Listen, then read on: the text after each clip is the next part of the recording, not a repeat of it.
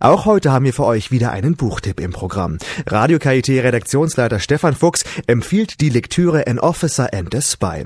Was dieses Buch so lesenswert macht, wird er euch nun selbst erzählen.